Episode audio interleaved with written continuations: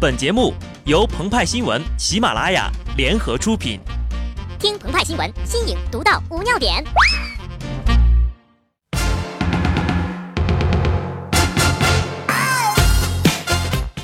本文章转自澎湃新闻、澎湃联播。听众朋友们，大家好，我是机智的小布。王学兵在北京朝阳区因吸毒被捕后，有热心的网友列出了世界五大王牌情报组织：中情局。克格勃、莫萨德、军情六处和北京朝阳群众。从二零一四年开始，朝阳区几乎包揽了大部分的毒星。李代沫、张元、宁财神、张耀扬、何胜东、高虎、尹相杰先后加盟朝阳吸毒明星联队。今年又新增王学兵、张博两位强援，其阵容足以秒杀仅拥有柯震东、房祖名的东城区，其星光程度。超越了北京所有县区，冠绝全国呀！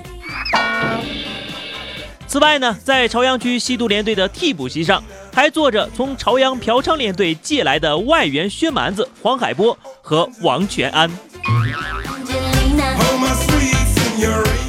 朝阳区成为网红已经不止一次了。在2012年，国内最热门的短途旅游线路莫过于朝阳公园约架圣地一日游。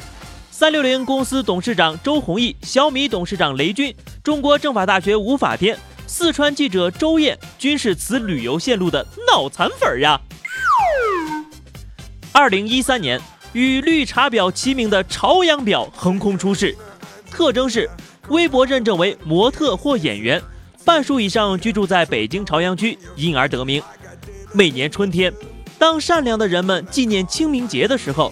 朝阳婊们纷纷出动了，他们打扮的花枝招展，聚集到祖国南方的热带海岛城市三亚，参加一年一度的海天盛宴——暴发户猎杀大会。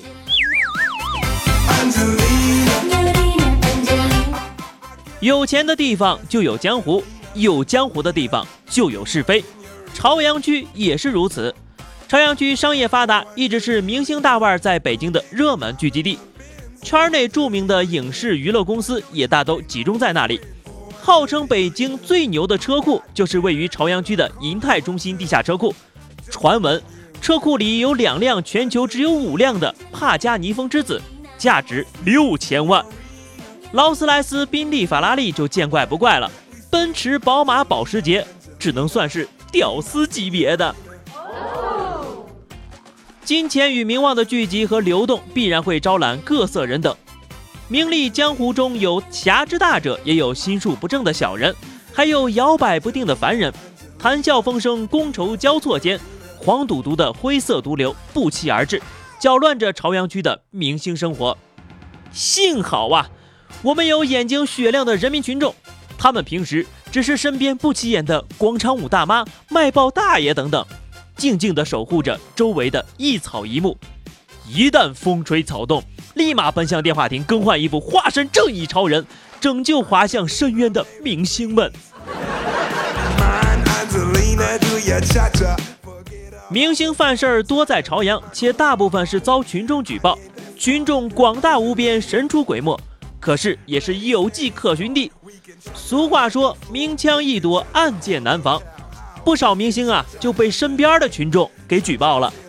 王学兵遭到好友举报，将其吸毒地点给了名侦探朝阳派出所。警方从二月就开始蹲守其吸毒的证据了。